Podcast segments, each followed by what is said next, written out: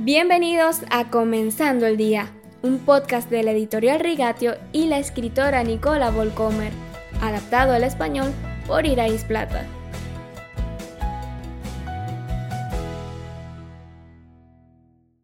El Cordero, hijo mío, lo proveerá Dios. Génesis 22.8.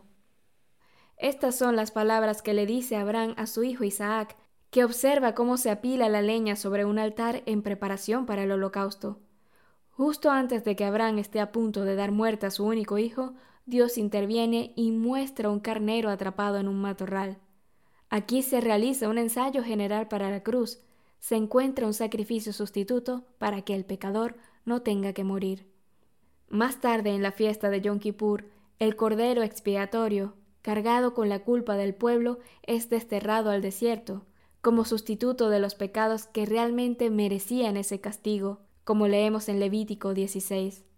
A lo largo de este mes hemos estudiado algunas historias que hablan de un reemplazo, un nuevo comienzo. En Cristo hay un nuevo comienzo.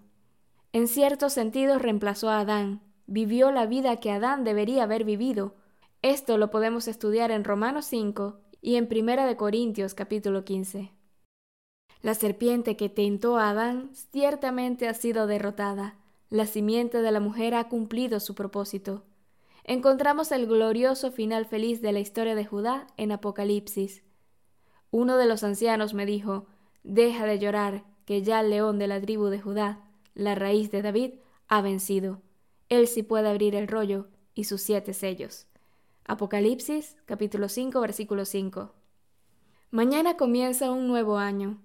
Mientras reflexionaba sobre la tribu de Judá, oré una y otra vez, Señor, estas verdades de tu palabra son tan poderosas que quiero que hagan más en mí, que cambien mi corazón.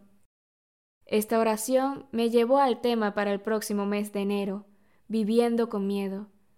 Deliberadamente no lo he llamado liberarse del miedo, porque no creo que podamos liberarnos de él en este mundo nos centraremos en lo que Jesús dijo sobre el miedo.